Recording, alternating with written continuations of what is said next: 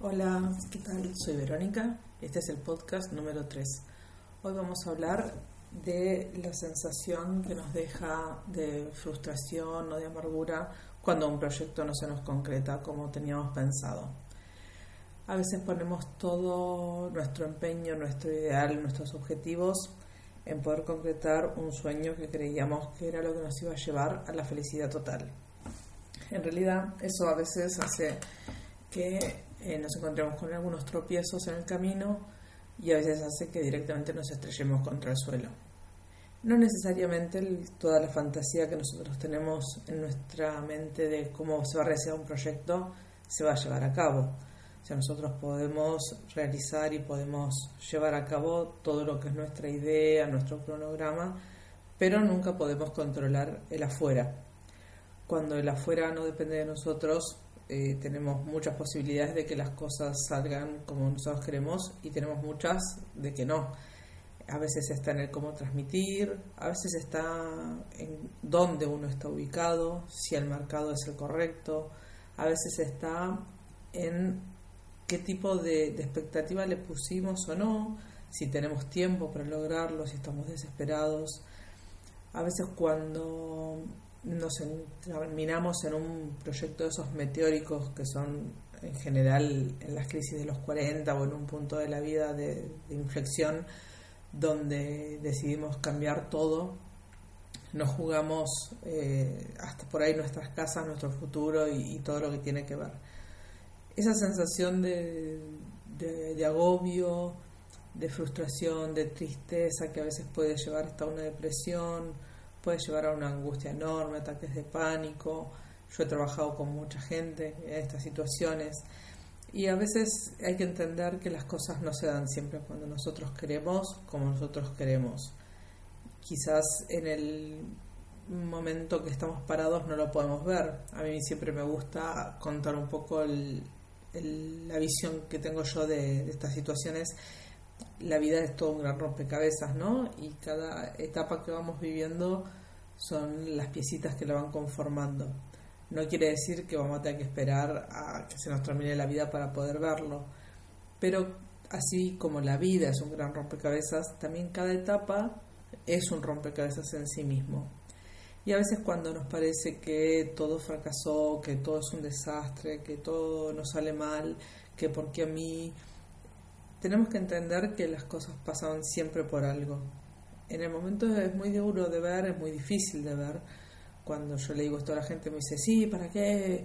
Eh, yo no entiendo, es igual, no, no me sale una. Bueno, a veces hay que tener un poquito más de paciencia. Y esa misma gente por ahí, tres meses adelante, seis meses adelante, viene y me dice, ahora entiendo, eh, por este camino iba así, por este camino no iba a funcionar, por este camino no me iba a resultar lo que yo quería. Entonces, bueno, a veces es duro, es difícil tener un poquito de paciencia y me encanta siempre hablar de un proverbio chino que trata de un aldeano chino y él siempre decía, si sucede, conviene. Eh, a él le pasaba que en un momento cuando él estaba cosechando, el hijo eh, viene corriendo que encontró un caballo y entonces el hijo le dice, qué suerte, qué bueno. Y entonces el hijo, el señor chino le dice, ni bueno ni malo, si sucede, conviene.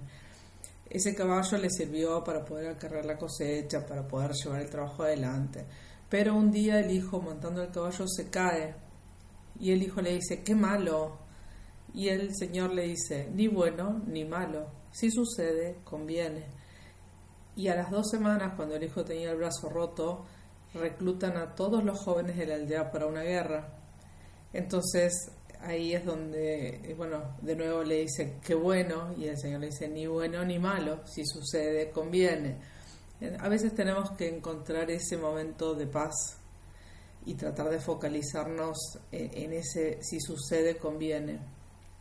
Yo hace muchos años lo descubrí y a veces se me hace más fácil entenderlo, a veces se me hace más difícil entenderlo, pero la verdad es que uno cuando adopta esa, esa filosofía y empieza a analizarlo así se da cuenta que realmente que las cosas pasan por algo en el momento hoy tienen que pasar y que si sucede conviene, porque no podemos llevarnos la vida por delante como nosotros queremos, porque como les decía antes hay muchas variables afuera que no dependen de nosotros. Entonces, no siempre un tropezón o una caída es un fracaso. A mí me gusta más verlo como un recalculando. Por ahí, cuando las cosas no salen como nosotros queríamos, tenemos que volver a, como se dice, eh, barajar de nuevo, tenemos que volver al inicio, tenemos que volver a acordarnos qué nos llevó a ese proyecto, qué es lo que queríamos lograr de ese proyecto. Quizás hay un montón de cosas que queríamos que se lograron, que son experiencias y que ya quedan capitalizadas para encarar desde otro punto algo nuevo. Entonces ese es el mensaje que yo quiero dejarles. Que no se desanimen, que todas las cosas pasan por algo. lo voy a repetir, que si sucede conviene y que no podemos nosotros ser quienes maneja el afuera. El afuera es el afuera y nosotros solo podemos trabajar sobre nosotros mismos, sobre lo que de nosotros depende y sobre todo el contexto o, la oferta que nosotros tengamos. Lo de afuera eh, se va a ir dando o no, y les repito, si no se da, habrá que recalcular. Bueno, espero haber podido aportar un granito de arena a esta gente que está, sobre todo en estas épocas de, de emprendimiento, un poco por cambios de mentalidad y un poco por necesidad económica. Pero bueno, eh, ánimo emprendedores, que se puede, que cuesta, es una tarea dura. Eh, los que quieran ir por ese camino está buenísimo, pero bueno, hay que tener esta, esta conducta de, de, resiliencia, de entender que las cosas no son ni como queremos ni cuando queremos. Es un trabajo largo, duro, por eso cuando escucho a la gente decir, eh, sé emprendedor y no trabajes un día más en tu vida, en realidad trabajas mucho más, trabajas sábados, domingos de corrido, a las noches, eh, corres de acá para allá, pero la diferencia es que haces algo que te gratifica, haces algo que te hace sentir bien, haces algo que disfrutas y haces lo más importante, lo que vos consideras que es tu objetivo en este mundo y en esta vida. Entonces, arriba, ánimo, que si sucede conviene y nos vemos en el próximo podcast. Chau.